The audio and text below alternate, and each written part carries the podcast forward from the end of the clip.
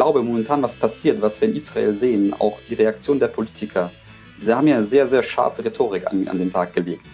Äh, wenn du mich fragst, ist das momentan äh, absolute Verzweiflung. Sagen wir mal so, ich finde es sehr gut, wenn Kriege präziser werden. Ja? Das heißt, es gibt wenige, äh, weniger ähm, zivile Opfer. Das ist was Gutes, ja? weil Massenvernichtungswaffen haben wir genug. Herzlich willkommen zum Podcast Digital Sense Maker. Wir schauen ja hier hinter die Kulissen der Digitalisierung, den Sinn und den Unsinn der digitalen Revolution. Heute haben wir allerdings ein ernstes Thema. Nichts kommt dem digitalen Überwachungsstaat, dem totalen Überwachungsstaat näher als der Gazastreifen. Offenbar hat er überwältigendes Rauschen von Drohungen die ernstzunehmenden Nachrichten überlagert ging also nicht mehr um die sprichwörtliche Nadel im Heuhaufen, im Gegenteil. Unter den bellenden Hunden hätte man jenen finden müssen, der nicht bellt, aber beißt. Auch in den USA hat die Massenüberwachung bisher keine nennenswerten Anschläge verhindert. Die Anschläge des 11. September haben NSA, FBI und alle anderen blamiert. Und aus dem Mangel aus guten Ideen hat man sich im blinden Aktionismus hineingestürzt mit Massenüberwachung kann man bestenfalls Amateur-Terroristen fangen mit Keywords, die sagen einfach dumme Dinge. Profis verstecken ihre Spuren unter anderem mit unsichtbarer Verschlüsselung. Da merkt man gar nicht, dass da jemand kommuniziert. Jeder Informatiker wird bestätigen, Terrorzellen mit Massenüberwachung zu lokalisieren. Das ist das sogenannte Klickenproblem, also die Terrorzelle als Klick, so nennen wir das. Ähm, das gehört zu den NP-Problemen der Informatik, die praktisch unlösbar sind, sobald es um große Gruppen geht. Das dumme Vertrauen in unmoralische Massenüberwachung erzeugt ein falsches Gefühl von Sicherheit, mit dem Überwachungsdienste womöglich sicher unabsichtlich, aber den Terror unter Umständen sogar ermöglichen. Heute geht meine Schaltung nach Israel. Zu Nico Keindl, der war früher Teamleiter bei äh, führenden Online-Marketing-Agenturen in Deutschland und Österreich. Heute nutzt er als Experte für Suche, Conversion und Automatisierung sein Wissen, damit seine Kunden mehr Umsatz und Effizienz bekommen. Und das erreicht er nicht zuletzt durch die Integration bestehender und eigenständig trainierter KI-Modelle. Darüber werden wir ganz am Schluss noch reden. Seit 2018 lebt er mit seiner Familie in Israel in einem Vorort von Jerusalem. Nico, herzlich willkommen. Hallo Christoph, danke, dass ich da sein kann. Ja, wie geht's dir denn so? Wie geht's euch? Wie fühlt man sich jetzt? Ähm, es ist natürlich eine etwas beklemmende Situation, einfach weil man auch nicht genau weiß, wie was jetzt passieren wird. Also es ist da sehr viel Spekulation eben, wie Israel in weiter reagieren wird, wie auch die benachbarten Staaten reagieren werden, was im Norden passiert. Und das ist natürlich eine sehr angespannte Situation. Ich muss aber auch dazu sagen, dass es bei uns, also da wir leben, ähm, ruhig ist. Es, gibt, es gab Alarme wegen Raketen oder umfliegenden Raketenteilen, die eben von dem Iron Dome abgeschossen wurden. Aber das waren zwei Tage und ansonsten ist das hier eigentlich sehr ruhig. Mitunter auch in der arabischen Bevölkerung, die hier äh, rund um Jerusalem sehr, sehr nahe ist und auch äh, sehr eingebunden in, die, in, den, in den Alltag und in die Wirtschaft, ähm, was mir wieder ein bisschen Hoffnung gegeben hat, dass das Ganze eben noch nicht verloren ist. Und äh, auch wenn ich sagen muss, äh, ich denke, dass der Friedensprozess durch diesen Krieg wieder um Jahre ähm, zurückgeworfen wurde. Aber ich denke, es gibt nach wie vor ähm, auch Hoffnung, ähm, dass es eben hier auch gut funktionieren kann zwischen beiden Bevölkerungen. Das ist gut zu hören, Nico. Ähm, das ist ja jetzt, wie wir das aufzeichnen, ungefähr 14 Tage her. Äh, dieser bestialische Angriff der Hamas auf, ähm, auf die israelische äh, Bevölkerung, unbewaffnete israelische Bevölkerung, die man abgeschlachtet hat, äh, die man entführt hat. Wie hast du das mitbekommen, was da läuft? Ich habe es erstmal gar nicht mitbekommen, weil es war Schabbat. Das heißt, ich habe mir keine Nachrichten oder so angeschaut. Ich habe es nur gehört, dass es in der Ferne donnert. Und das habe ich tatsächlich auch für eine kurze Zeit für Gewitter gehalten, was ich ein bisschen seltsam war. Der Himmel war natürlich wolkenlos. Ähm, und dann irgendwie habe ich gemerkt, so, nein, das ist kein, das ist kein äh, Gewitter, das ist wahrscheinlich ähm, massiver Raketenbeschuss. Das war das Erste, was ich irgendwie mitbekommen habe. Und dann danach oder am, am, nachdem Shabbat vorbei war, kamen dann so langsam die Nachrichten rein. Ähm, die haben sich dann auch erstmal von klein zu groß gesteigert. Also am Anfang waren eben so äh, mehrere oder 100, circa 100 Terroristen sind von Gaza nach Israel eingedrungen und haben dort Zivilisten angegriffen. Das war so der Anfang. Und dann hat sich das immer und immer weiter gesteigert bis zu äh, über 1000 Terroristen sind eingedrungen und haben mehrere ähm, kleine, ja, ich, ich nenne es mal Dörfer auf Deutsch, ähm, eingenommen und dort wirklich äh, für massive Todeszahlen und auch äh, unglaubliche Gräueltaten ähm, gesorgt. Ähm, das weiß ich nicht nur aus den Nachrichten. Es gibt hier Leute, die arbeiten für eine äh, Organisation, die heißt Zaka. Das sind äh, auf gut Deutsch gesagt Leichengräber, also erstmal ausgraben, ähm, identifizieren und dann wieder eingraben.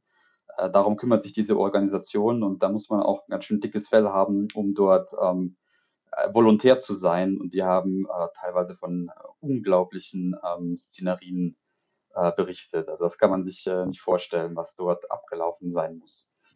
Unglaublich. Diese Organisation Zacker, das sind Menschen, die ja keinen Militärdienst leisten, stimmt das? Ähm, Soweit ich weiß, ja. Äh, da kann sich jeder melden. Also die nehmen, äh, solange man eben normal ähm, physisch fit und gesund ist, jeden auf. Ähm, äh, es, ich bin mir nicht sicher, es kann aber gut sein, dass einem das auch vom Militärdienst entbindet, ja. Okay. Die, also äh, un, un, unglaubliche Ereignisse. Ich habe das äh, auch selber in den Medien relativ spät erfahren. Ich, äh, ich schaue halt gelegentlich ins Internet um neue Informationen zu bekommen. Und am Anfang denkt man sich, ja, das ist ähm, das Übliche. Ja, und dann ähm, entwickelt sich das so ganz enorm. Also für uns aus der Ferne ist das sowieso sehr schwer einzuschätzen. Und es hat sich ja in verschiedenen Stufen entwickelt. Ähm, erstmal muss man ja die Frage stellen, wie ist es möglich, dass der angeblich beste Geheimdienst der Welt, die äh, Mossad, Shin Bet, glaube ich, heißt der Inlandsgeheimdienst. Es gibt eine ja. eigene Form der NSA, Shabak. Ähm, die, ja, äh, wie heißt das NSA, Bono? 80200? 8200 oder Shmonematayim auf Hebräisch. Ähm. Genau, das ist äh, eine, ein, eine Gruppe im Militär tatsächlich, die im Prinzip Hacking-Aktivitäten machen oder Cyberangriffe und Abwehr. Also es ist die Cyberforce der um, israelischen Armee. Ich habe da Leute kennengelernt bei einer Konferenz auf Dubai, in Dubai, war sehr interessant. Jetzt ähm, ist das eine der stärksten äh, Hacker-Armeen, wenn man so will. Es in, in Gaza gibt es äh, äh, pro Person mehr Kameras denn je. Wie ist es denkbar, dass man diesen Angriff, die Vorbereitung muss ja ein Jahr gedauert haben, äh, wie ist es vorstellbar, dass man das übersehen konnte? Ähm, die Aussage über ein Jahr, das war tatsächlich von einem Terroristen, der gefangen genommen wurde. Also der hat diese Aussage gemacht, dass sie auf diese Aktion seit über einem Jahr trainieren oder circa einem Jahr. Äh, dass sie aber auch gleichzeitig nicht genau gewusst haben, für was sie das trainieren. Also die wussten nicht das Datum und so weiter. Ähm, wie kann das sein, dass dem israelischen Geheimdienst oder den Geheimdiensten entgangen ist, ähm, ich denke, da sind mehrere Faktoren am Werk gewesen. Zum einen ähm, hat man die Überwachung, die den, äh, die den Hamas-Kämpfern oder der Hamas-Führung ganz bewusst ist, ja, ausgenützt. Äh, wie sie das genau gemacht haben, weiß man nicht. Ich denke nicht, dass es äh, sehr direkt war, sondern vielleicht auch sehr subtil. Haben sie es geschafft, den Geheimdiensten weiszumachen, dass sie momentan nicht an einer Auseinandersetzung interessiert sind. Und sie haben sich auch so Falten angeschaut. Also es gab nicht nur ähm, durch die äh, Intelligenz, also durch die abgehörten ähm, Kommunikation, äh, diese Hinweise, sondern anscheinend auch durch, ähm, durch ihr Verhalten gab es diese Signale anscheinend so gut gemacht, dass man es geglaubt hat, dass sie momentan nicht an einer Auseinandersetzung sind. Und das einfach von vielen Warnungen, die ja auch da waren. Also, äh, es gab zum Beispiel auch die Warnung an die israelischen Soldaten, äh, vor, so kurz bevor das passiert ist, dass es eine, eine Aktivität gibt. Äh, das ist eine ganz spannende Warnung, äh, weil das ein bisschen nach KI klingt, dass das äh, ungewöhnliche Muster aufgefallen sind.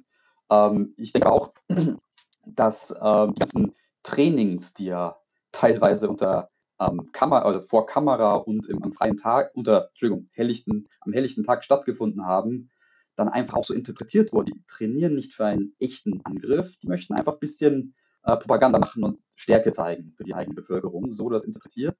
Ähm, und dadurch wurden die ganzen Warnungen, die es vielleicht auch aus Ägypten gab, äh, einfach nicht ernst genommen. Muss dazu sagen, sie relativ häufig sind. Ja? Also, dass jetzt, äh, andere Geheimdienste äh, irgendwelche Nachrichten an den israelischen Geheimdienst schicken, das ist nichts Ungewöhnliches. Das passiert öfters. Und äh, ob diese dann, oder wie, inwieweit diese dann ernst genommen werden, hängt natürlich dann von den eigenen Informationen ab, die in diesem Fall falsch waren. Also die haben das eben ausgenützt, eben sehr stark überwacht werden, äh, um etwas zu täuschen, nämlich dass sie nicht an einer Auseinandersetzung interessiert sind. Und das haben sie anscheinend so gut hinbekommen, dass es durchging. Also man ist eben, nachher ist man klug, man ist eigentlich nur nachher klug. Und wenn man sich eben darauf verlässt, dass die Digitalisierung der Überwachung das kann, äh, dann setzt man eben aufs falsche Pferd. Ähm, richtig, ich glaube, da muss man aber auch unterscheiden zwischen Gaza und äh, anderen Orten. Also ich, ich, denke, es gibt einen großen Unterschied zwischen Gaza und China, die ja beide, ähm, wo die Bevölkerung überwacht wird. Ähm, in Gaza ist es so, also erstmal in China, beide Bevölkerung wissen, dass das überwacht werden. Ja?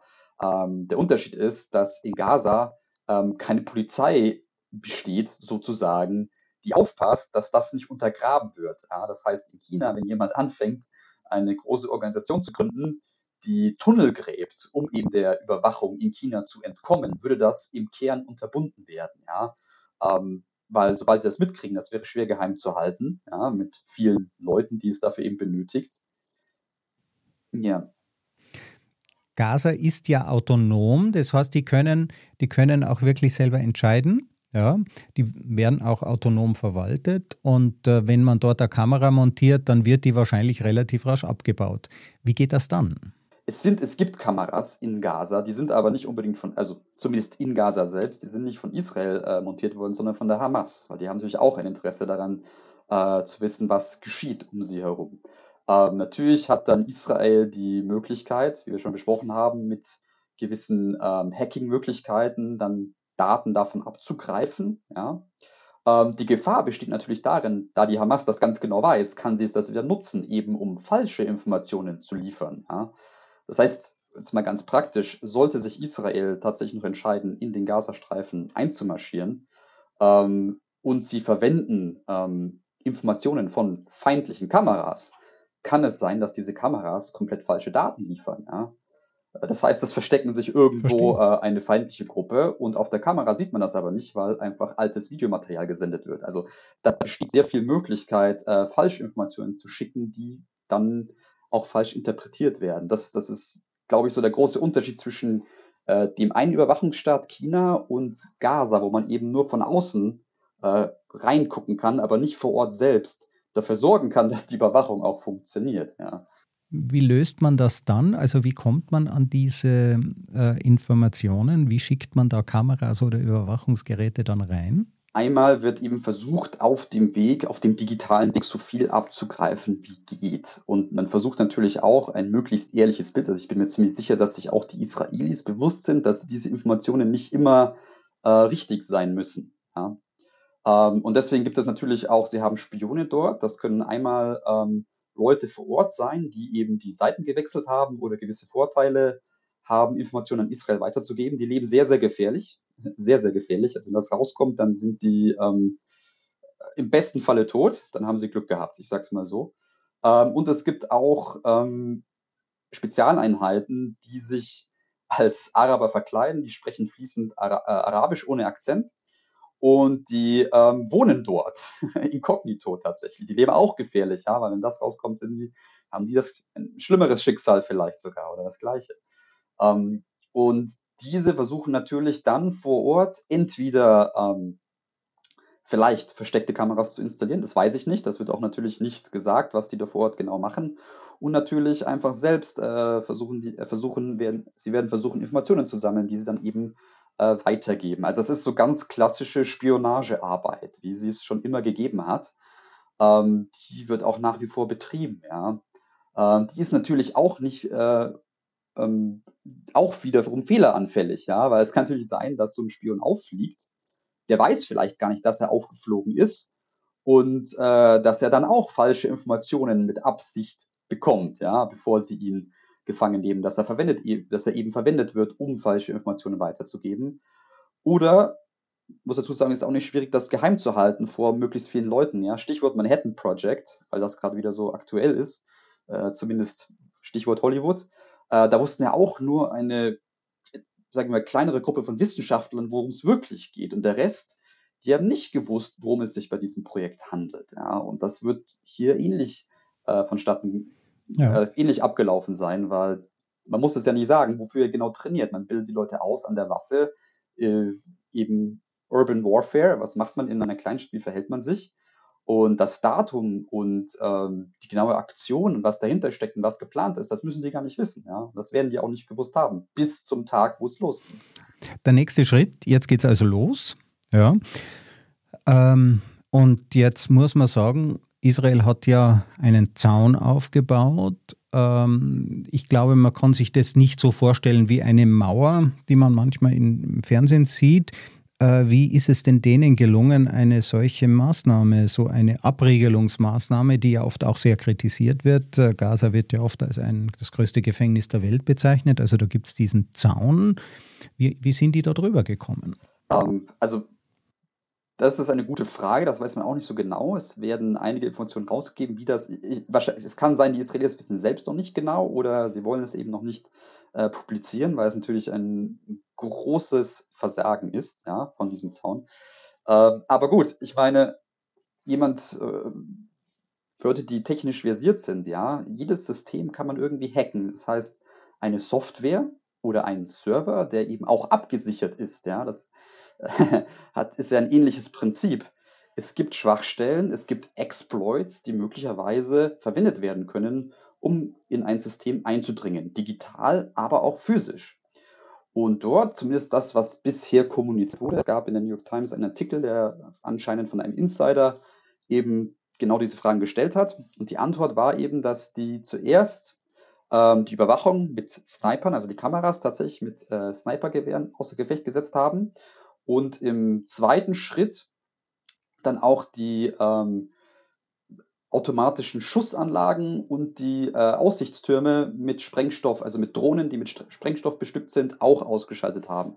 Äh, und auch die Sendemasten anscheinend, mit denen die Informationen weitergegeben werden.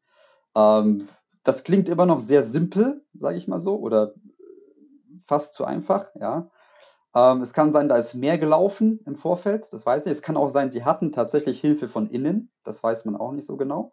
Ähm, aber gut, grundsätzlich ist es so, ähm, dass dieser Zaun vor den Augen der Hamas gebaut wurde. Ja? Das ist nicht so, dass die nicht weggeguckt haben, wo dieser Zaun gebaut wurde. Und die haben sich natürlich sehr genau angeguckt, ähm, wo sind welche ähm, Systeme installiert, ja, und die werden sich auch sehr gut überlegt haben, wie kommen wir da drüber? Wie können wir durch dieses System durchkommen? Das ist ein Punkt. Der nächste Punkt ist, und da muss man sagen, hat man es ihnen vielleicht sogar sehr einfach gemacht, äh, ich weiß nicht, ob du das mitbekommen hast oder ob du dich daran erinnerst. Es gab, ich meine, es war 2017 oder 2018. Da gab es sehr oft von der Hamas organisierte Demonstrationen, sehr vielen Zivilisten, die eben sehr nahe an den Zaun hingeschickt wurden. Friedlich, die haben nichts gemacht, die haben einfach nur dort demonstriert, Flaggen geweht und äh, im Handy eben gefilmt, ja.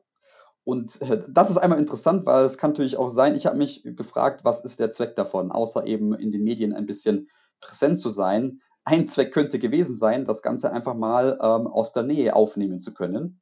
Ja, also die sind alle mit dem Handy rumgelaufen mit Kameras, weil sie eben viel Publicity wollten. Sogar von der anderen Seite wurde gefilmt. Ja, internationale Nachrichten ja. haben tatsächlich auch äh, Anlagen abgefilmt und äh, international gesendet. Ja, das heißt, die haben sogar die andere Seite gesehen in den internationalen Medien.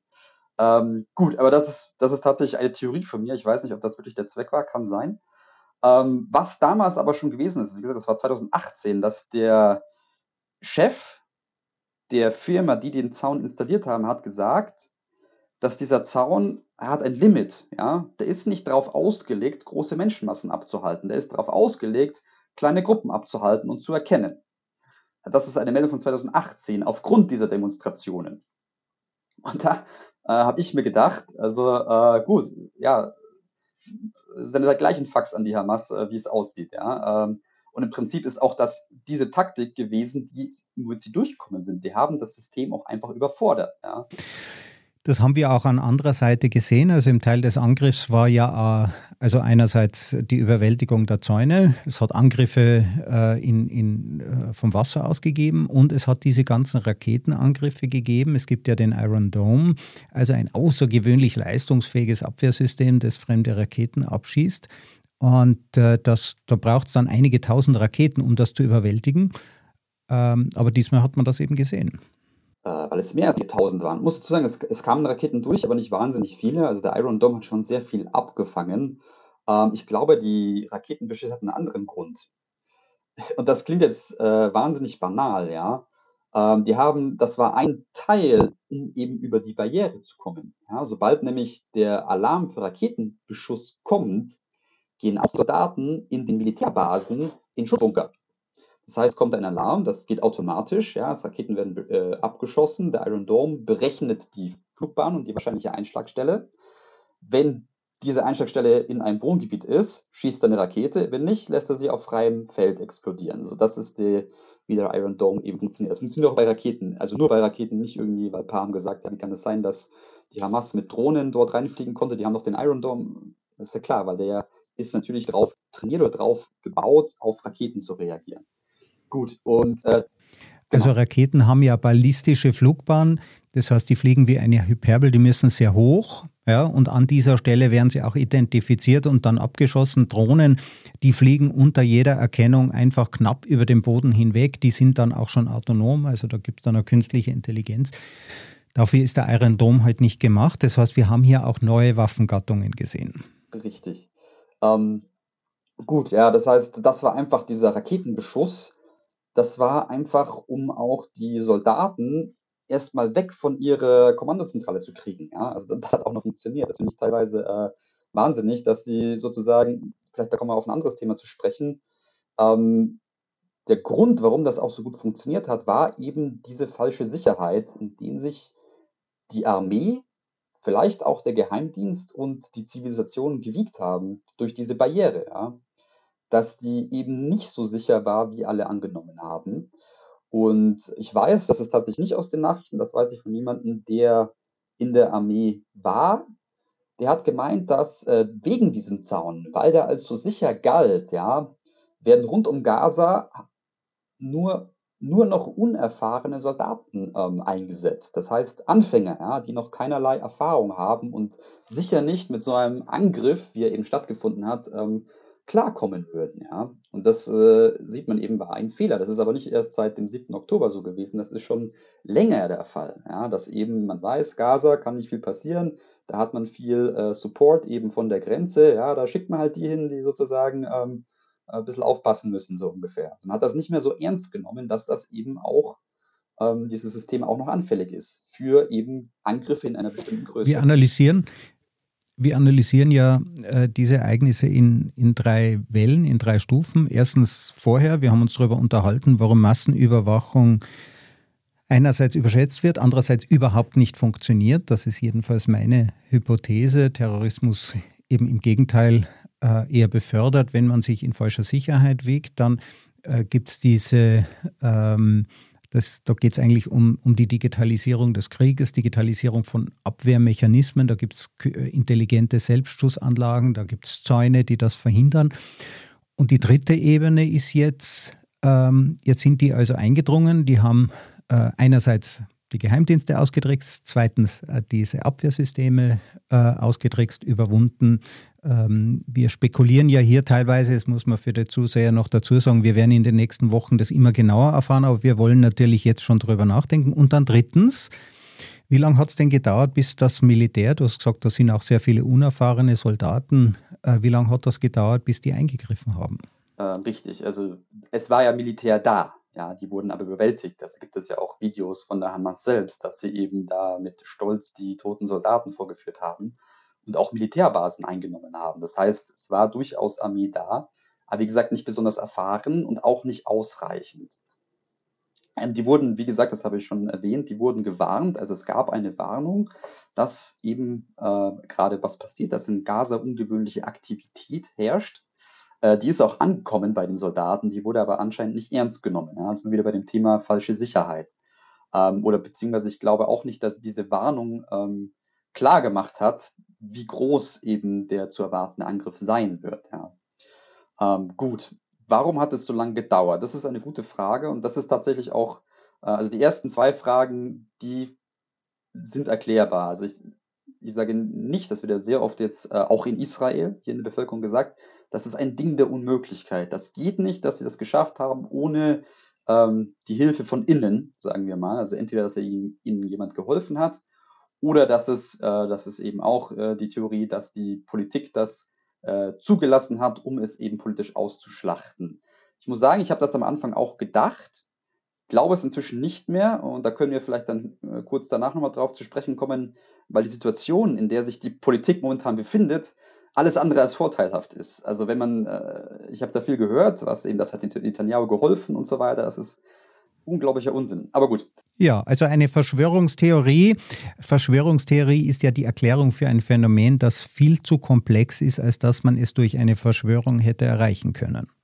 Das auch noch. Aber gut, äh, bleiben wir bei der Frage Nummer drei. Wie kann das sein, dass das so lange gedauert hat, bis die eingegriffen haben? Ja? Also erstmal glaube ich nicht, dass die den Befehl bekommen haben, musst auch bedenken, auch das äh, passiert nicht unbedingt durch die Politik. Ja? Ähm, das passiert erstmal im Militär intern und die informieren die Poli Politiker, ja. was hier abgeht. Ja? Das heißt, äh, die erste Hilfe hätte eigentlich unabhängig von den Politikern stattfinden müssen. Ja? Und wie hätte das ausgesehen, dass eben massiv Verstärkung, nicht per Kampfjet, das wäre tatsächlich relativ unnütz gewesen in dem Fall, aber zumindest per Hubschrauber und per weiteren Soldaten und Spezialeinheiten eben schnell in diese Richtung kommen. Warum ist das nicht passiert oder sehr langsam, das weiß ich nicht. Ja. Ähm, das ist eine gute Frage. Eine Theorie, warum es sich das zumindest verzögert hat, das ist meine persönliche Theorie, weil mir das, wo ich eben dieses, die Nachrichten gehört habe, dass in Gaza etwas passiert, war mein erster Gedanke, das ist ein Ablenkungsmanöver für einen größeren Angriff im Norden. Warum war das meine Theorie? Die kam nicht von ungefähr, vor dem Angriff, hier in den Nachrichten und auch das, was man eben sich so untereinander erzählt, ist, dass der große Fokus gerade im Norden liegt, dass man dort einen Angriff erwartet. Das wurde vom Verteidigungsminister mehrfach gesagt, ähm, dass es im Norden zu jeder Zeit ähm, knallen kann. Also wirklich äh, ja, sehr deutliche Worte. Und der Fokus war immer und immer auf dem Norden und auch mehr Frontenkrieg. Ja. Ähm, das waren so die zwei Sachen, auf die sich eben alle, die alle so gehört haben. Ja. Deswegen meine erste Reaktion war. Du meinst jetzt oh, den Libanon mit zweiter Front? Richtig, Libanon, auch Syrien, aber also der Norden sind ja zwei äh, Grenzen dort oben. Und ähm, das waren eben auch Leute aus der die gesagt haben, ja, im Prinzip warten, es kann jeden Tag passieren, dass es oben im Norden entweder Libanon oder Syrien anfängt zu knallen. Warum wurde das gesagt?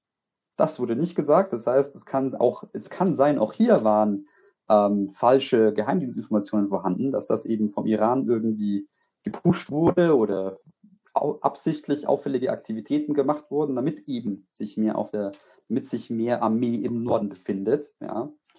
Und äh, wie gesagt, ich weiß es nicht, das ist eine Theorie, aber es kann sein, ja, dass eben, wo dieser Angriff stattgefunden habe, hat, dass ich nicht der Einzige war, der sich gedacht hat, oh, das kann sein, das ist ein Ablenkungsmanöver und wir müssen aufpassen, dass im Norden nicht zu viel Armee abgezogen wird oder sogar, dass wir zusehen müssen, dass ähm, Soldaten und äh, ja, entsprechendes Kriegsgerät nicht mal unbedingt in den Süden erstmal, sondern in den Norden.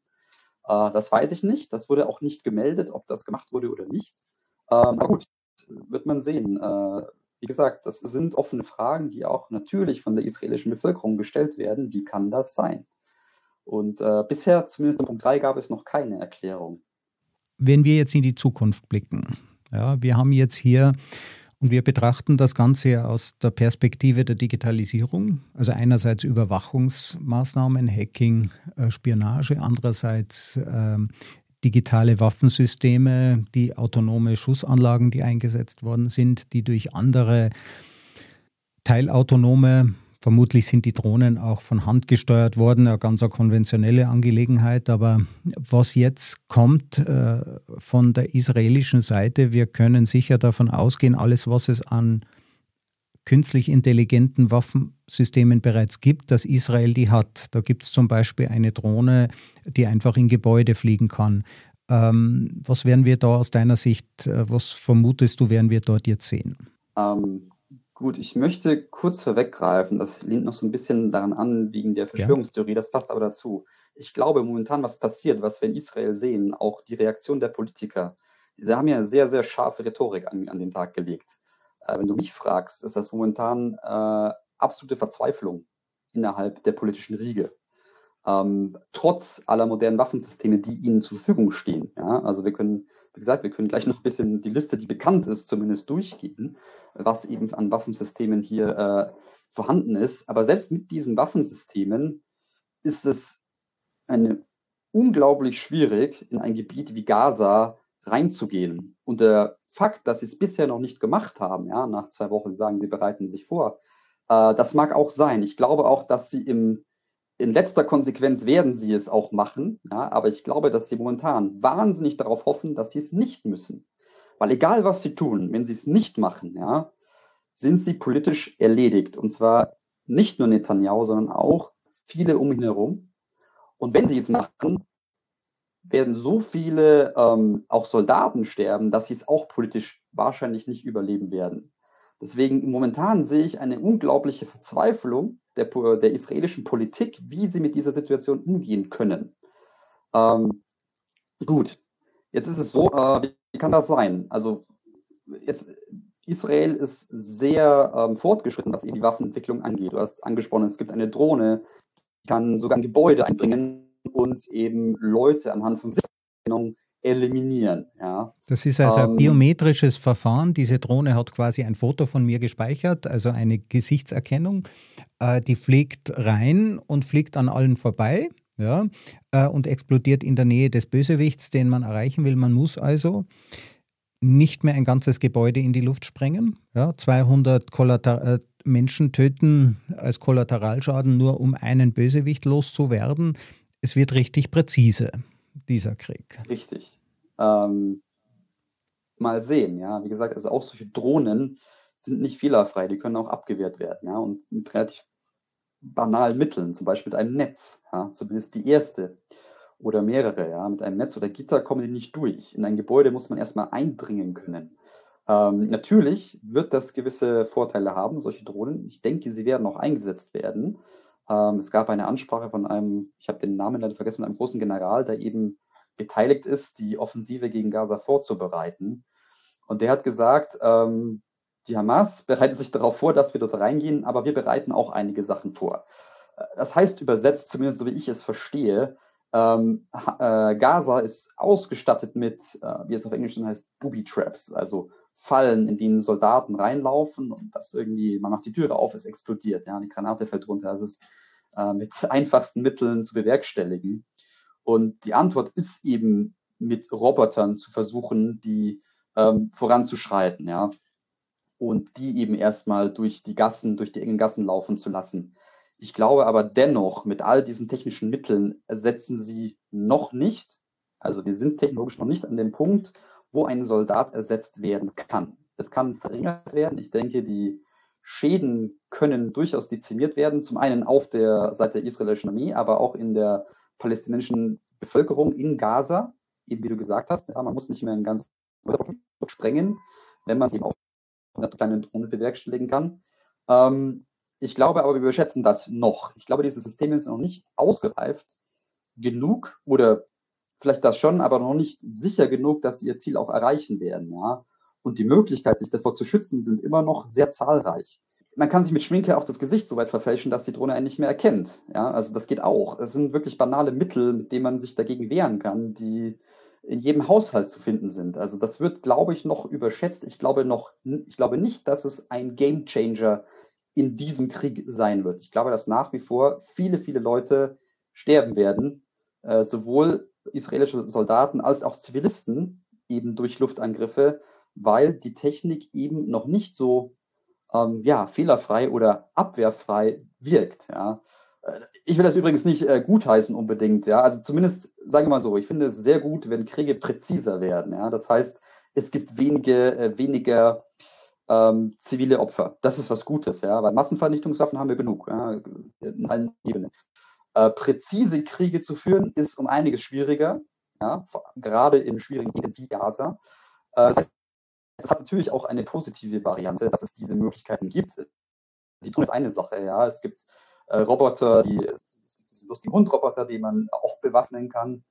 Ähm, und so weiter. Es gibt auch äh, schon Gewehre, die intelligent zielen, also sozusagen äh, die Soldaten dabei unterstützen, besser zu treffen und so weiter und so fort.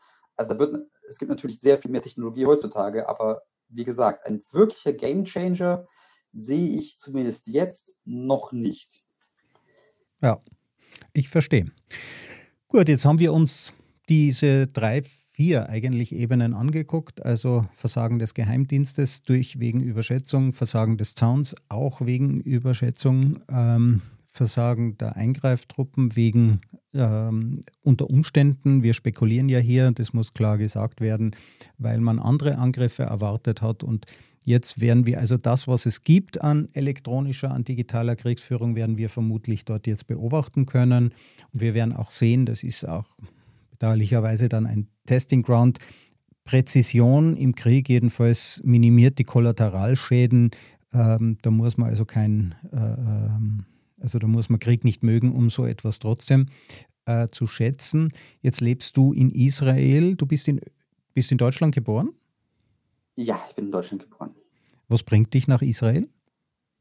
Ähm, äh, das Judentum hauptsächlich. Also hier ist einfach eine gewisse Infrastruktur da, um als Jude hier leben zu können, ähm, wie es in Deutschland nicht mehr vorhanden ist. Ja, äh, vielleicht noch in Wien.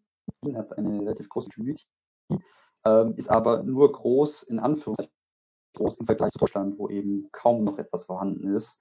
Ähm, die nächstgrößere Community wäre vermutlich in London oder äh, dann in, Amerika. Ja, also auch Paris, Schweiz, äh, Entschuldigung, Frankreich, Schweiz und ähm, Antwerpen sind im Vergleich zu London oder eben Amerika klein, muss man ganz klar so sagen. Und das war äh, mit der Hauptgrund, warum ich nach Israel gekommen bin. Und ja, äh, ich habe hier dann geheiratet und lebe jetzt, wie gesagt, mit meiner Familie hier. Und deswegen ist es jetzt auch schwer, wieder wegzugehen. Okay. Sagen wir es mal so. Ähm, du hast ja auch gut. gewusst, worauf du dich einlässt, aber äh, das ist ja gar nicht so, äh, gar nicht so leicht als Unternehmer. Ähm, du sagst, du lebst jetzt unter Arabern und unter jüdischer, israelischer Bevölkerung. Äh, wie kommst du denn an deine Kunden? Ah, ja, das, das mache ich online. Also äh, ich habe tatsächlich auch schon nicht Kunden, aber zumindest zwei Anfragen aus Israel erhalten, aber die habe ich nicht in Israel gefunden, sondern die haben mich über Google gefunden, äh, wo sie eben einen Deutschen haben wollten, der ihnen bei ihrer deutschen Kampagne hilft. Äh, deswegen, das ist geht heutzutage, das hat Corona sehr gut. Also ich glaube ich, bis auf einen Kunden, der gemeint hat, das wäre mal ganz nett, wenn du vorbeikommst von niemandem mehr persönlich erwartet. Äh, das geht alles über Zoom und ähm, ja, oder, oder Google Meet, kein Problem. Ja, du machst ja auch für mich die Online-Advertising-Kampagnen. Äh, seither habe ich richtig gut Aufträge. Ähm, was das bietest du deinen Kunden an? Ähm, also es gibt meinen Hauptbereich, oder ich sage es mal so, ja, um es mal ganz einfach auszudrücken für alle, die nicht in dieser Fachwelt sind, ich biete meinen Kunden mehr Kunden über Google zu bekommen. Das heißt, wir bieten alle irgendwas an, wir verkaufen etwas, ja, oder viele Leute. Ähm, die meisten Geschäftsführer tun das. Ja, und wir brauchen Kunden, die uns Geld geben, damit wir unsere Dienstleistung oder unser Produkt eben an die Kunden bringen können. So, die meisten Kunden, die eben etwas suchen, mir das so, dir wahrscheinlich auch, wenn es sich zum Beispiel um Dienstleistungen geht, wir googeln erstmal, wenn wir was finden wollen. Und das Schöne ist, Suchmaschinen, sobald man das tut, verrät man von sich selbst, dass man es gerade braucht. Ähm, was zum Beispiel jetzt bei Facebook oder bei allen sozialen Netzwerken nicht der Fall ist. Ja, da kann ich nur hoffen, dass derjenige, der meine Zielgruppe, die ich anspreche, auch gerade meine Dienstleistung benötigt. Da kann ich Glück haben oder auch Pech. Bei Google ist das nicht so, sondern ich weiß, ob jemand will etwas haben. Und dort kann ich sie eben auch abgreifen und die Wahrscheinlichkeit, dass diese Person dann ein Kunde wird, ist sehr hoch. Ob sie dann auch mein Kunde wird, das ist wieder eine andere Frage. Das kommt dann sehr stark auf die Präsentation, auf die persönliche Präsentation bzw. die Webseite drauf an, dass die eben eine hohe Conversion Rate hat. Und das ist tatsächlich, ähm, das ist so geworden, das war nicht immer so, aber heutzutage ist es so, inzwischen der Hauptfaktor, auf den es ankommt. Äh, das heißt, was ist Google? Google ist eine KI, die sehr gut daran ist, vorherzusehen, ob eine Webseite den Suchenden zufriedenstellt oder nicht. Wann ist der Suchende zufriedengestellt? Wenn er danach nicht weitersucht oder weiterklickt, sagen wir es mal so. Ja. Und die können das vorhersagen. Das heißt, die haben sehr große Datenmengen durch Google Chrome und wissen, jemand, der ähm, auf sucht nach, keine Ahnung, gelbe Schuhe kaufen, ja, der wird sich ein paar Shops anschauen und irgendwann wird er bei einem gelandet sein, wo er Schuhe gefunden hat, die ihm gefallen. Und danach hat er seine Schuhe gekauft und dann wird er auch nicht mehr danach suchen. Das heißt, er ist zufrieden, er hat das gefunden, was er will. Und Google weiß jetzt, ja, das ist natürlich nur eine, ein Beispiel, Google weiß jetzt, okay, dieser Shop, Leute, die gelbe Schuhe kaufen, eingeben, der funktioniert besonders gut, weil sobald die Leute auf diesen Shop gegangen sind, gehen sie danach nicht mehr weiter. Das ist sozusagen der Erfolgsfaktor. Wie gesagt, sie haben diese Daten. Also Google, Google Chrome. Also also Google weiß, ähm, Google hat also im Grunde genommen einen unglaublichen Datenschatz über meine potenziellen Kunden. Ja, und ich kann Google verwenden, um meine Werbung so lange zu optimieren, bis Google damit zufrieden ist, weil Google ja bereits weiß, was meine Kunden voraussichtlich tun werden. Und Google lernt natürlich, die Kunden ändern sich mit der Zeit. Google lernt da einfach mit, aber ich kann Google quasi verwenden, indirekt fragen, was muss ich tun, um, äh, um an interessierte potenzielle Kunden zu kommen? Ähm, ich würde es umdrehen. Ich würde meinen Fokus nicht mehr auf Google, sondern tatsächlich auf den Kunden, beziehungsweise das Begriff dafür ist schon länger, nennt sich Conversion Rate Optimization. Ja, das heißt, umso höher umso besser meine Conversion ist. Conversion heißt, die Besucher, die auf deine Webseite kommen, die auch tatsächlich bei dir buchen, die dich als Speaker buchen oder die sich die gelben Schuhe kaufen oder was auch immer die Dienstleistung das Produkt ist. Ähm, das heißt, die Conversion Rate ist heutzutage, wenn es darum geht, Erfolg beim Thema Search zu, zu haben, der größte, ist der größte Faktor. Ja. Wenn, wenn ich das für mich äh, nochmal zusammenfasse, ich kann mir also Google-Werbung nicht einfach kaufen. Ja, ich kann so viel Geld ausgeben, wie ich möchte. Ich kann Google so viel Geld anbieten, wie ich möchte, wenn meine Conversion schlecht ist. Wenn Google erkennt, dass mein Ergebnis schlecht ist, ja, dann nehmen die einfach mein Geld nicht. Das ist einerseits gut für mich, ja, dass ich mir äh, Geld sie spare. Nehmen es. das, das, sie nehmen es doch, aber sie verdreifachen den Preis. Also wenn der Quality Score, und ich habe das vor kurzem in einem sehr extremen Beispiel gesehen, der war der Klickpreis. Äh, ich möchte nicht sagen das Thema, aber der Klickpreis war auf äh, circa 5 Euro. Dann habe ich nur einen Qualitätsfaktor optimiert, nämlich die Click-Through-Rate. Also ich habe mehrere Anzeigen getestet, welche am besten geklickt wird. Es gab einen eindeutigen Gewinner, äh, der sehr, sehr viel besser performt hat wie alle anderen. Und mit dieser Anzeige ist der Klickpreis innerhalb von vier Tagen von 5 Euro auf 2,40 Euro gegangen. Es hat sich halbiert. Und das war nur ein Faktor. Das heißt, ich habe die Webseite noch nicht mal verbessert. Ich habe nur die Click-Through-Rate, was ein Faktor des Qualitätsfaktors ist. Ja. Es gibt Anzeigenrelevanz, es gibt die Click-Through-Rate und es gibt eben die äh, Landing-Page-Experience. Das sind eben diese drei Faktoren. Und nur die Click-Through-Rate hat den Klickpreis halbiert. Ja. Äh, das heißt, wenn ich alle drei Faktoren richtig hinkriege, beziehungsweise sagen wir es mal so, wenn ich sie nicht richtig hinkriege, dann zahle ich den dreifachen Preis pro Klick. Google nimmt das Geld trotzdem noch, aber es wird teuer. Gut, also Google zahlt, äh, verlangt quasi Schmerzensgeld von dir, wenn man so will, vom Werbetreibenden, aber eigentlich geht es Google ja um, sei, um, die, um das Erlebnis seiner Nutzer. Auf das wird ja optimiert. Und wenn der Nutzer ich als Suchender, als potenzieller Auftraggeber eine schlechte Erfahrung habe, dann mag ich Google nicht mehr so gern. Also Google ist es durchaus wichtig, dass den Leuten, die mir auch wichtig sind, meine Kunden, dass die eine gute Erfahrung haben und so kommt das zustande. Richtig, ja. Also das ist Googles Kapital. Also denen geht es nicht darum, viele Suchanfragen zu haben, sondern viele verschiedene Leute, die suchen. Das ist ein Unterschied. Also klassische ähm, äh, News-Seiten, die brauchen ja Impressions, ja, weil darüber sie ihr Geld verdienen. Zumindest früher noch. Ich weiß nicht, ob es halt immer noch so stark ist. Ich glaube, die werden auch mehr und mehr per Klick bezahlt. Aber Google ist das nicht so. Die wollen nicht viele Impressions, die wollen nicht viele verschiedene Suchanfragen haben, sondern die wollen viele, also sprich einen hohen Marktanteil. Die wollen viele verschiedene Leute, die bei ihnen suchen und eben Geld ausgeben bei den Kunden wie dir oder anderen Leuten, weil die dann im Gegenzug wieder, im Gegenzug wieder gewillt sind, mehr Geld bei Google auszugeben. Deswegen, das ist ganz klar die Strategie. Es geht also Sie, wirklich Kunden Sie brauchen quasi äh, Menschen, die möglichst wenig suchen, die nämlich möglichst schnell zu ihrem Ziel kommen, weil ja jede Suche, Google verlangt ja nicht pro Suche, das kostet. Ja. Also je schneller man einen Suchenden zufriedenstellt, umso mehr Strom kann man sich auch sparen.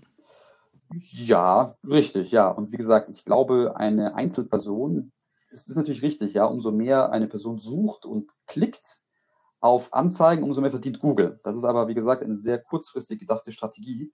Äh, wenn die Person nicht zufrieden ist, wird sie auf Dauer anders hingehen. Und das versucht Google um jeden Preis zu vermeiden. Das ist auch so, die machen sehr, sehr viel, um ihre eben, die haben Search Quality Team, da geht es ihnen darum, die Qualität der Suchergebnisse sicherzustellen. Und klar, der Erfolg gibt ihnen recht.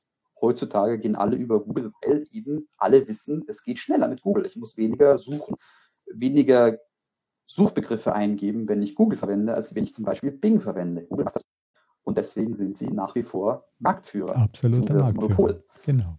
Ja. ja. Nico, vielen herzlichen Dank, dass du bei mir zu Gast warst. Wir haben uns ja aus der Innensicht, ja, aus einer authentischen, du hast diese Situation erlebt. Ja, ich fühle auch mit den Menschen in Israel. Ich habe auch eine Freundin, die äh, früher bei dem äh, NSO, äh, also 80200 war. Ähm, und sie gleich gefragt, wie es ihr denn so geht. Und sie hat gesagt, ja, und äh, heartbroken. Ja, also es ist eine ja. schwierige, schlimme Zeit. Darum auch vielen Dank, dass du dir Zeit genommen hast äh, für dieses Gespräch, ähm, dass wir ähm, sehr gerne und dass du da auch ein bisschen einen Einblick gegeben hast in deine Perspektiven aus der Innensicht. Wie gesagt, wir haben Hypothesen aufgestellt. Äh, das ist immer wichtig, um später dann auch zu sehen, wo lag man richtig, wo lag man auch falsch. Äh, wir müssen ja unsere Welt im Hier und Jetzt verstehen. Wir können uns nicht immer darauf verlassen, äh, zu schauen, ob alles geklärt ist. Ja, Nico, ich wünsche dir jedenfalls und dir und deiner Familie und allen Menschen in Israel und äh, im Gazastreifen, in Palästina, ähm, ja, alles Gute. Vielen Dank. Ich auch. Gut, Nico, ciao nach Israel. Ciao, bis dann, hat mich gefreut. Alles Gute.